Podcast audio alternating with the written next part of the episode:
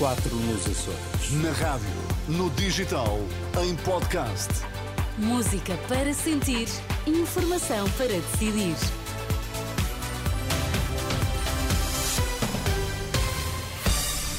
Notícias na Renascença destaques a esta hora.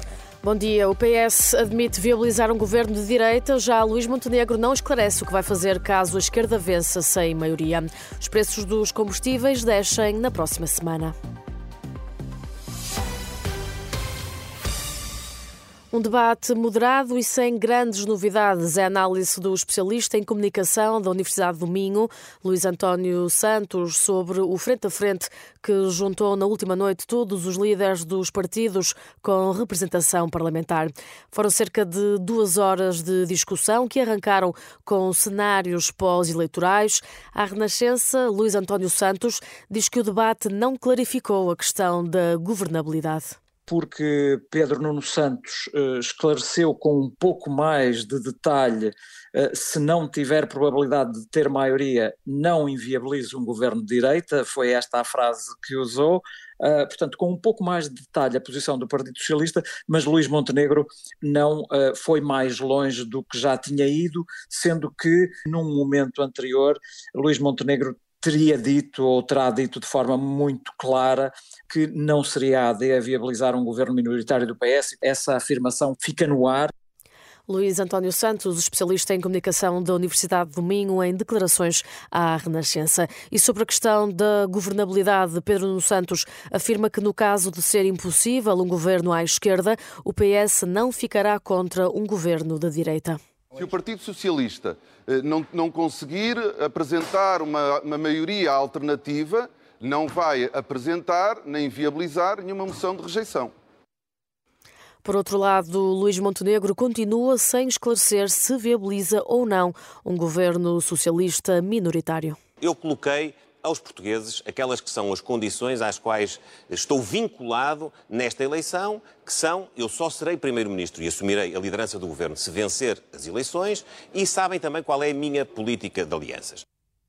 De acordo com a recente sondagem da Católica para a RTP, a Aliança Democrática e a Iniciativa Liberal terão a mesma votação que o PS nas últimas eleições, ou seja, conseguem maioria absoluta, um ponto que é desvalorizado por André Ventura. O líder do Chega realça apenas que Montenegro deve ser mais claro sobre o que pretende fazer caso não consiga a maioria.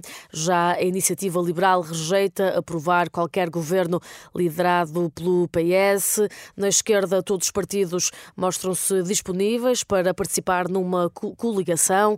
É o caso do Bloco, do Livre e do PCP, que dizem querer travar um governo da AD e do Chega. Já o PAN defendeu que é necessário corrigir os erros do último governo de maioria. São ideias defendidas no último frente a frente televisivo transmitido na RTP.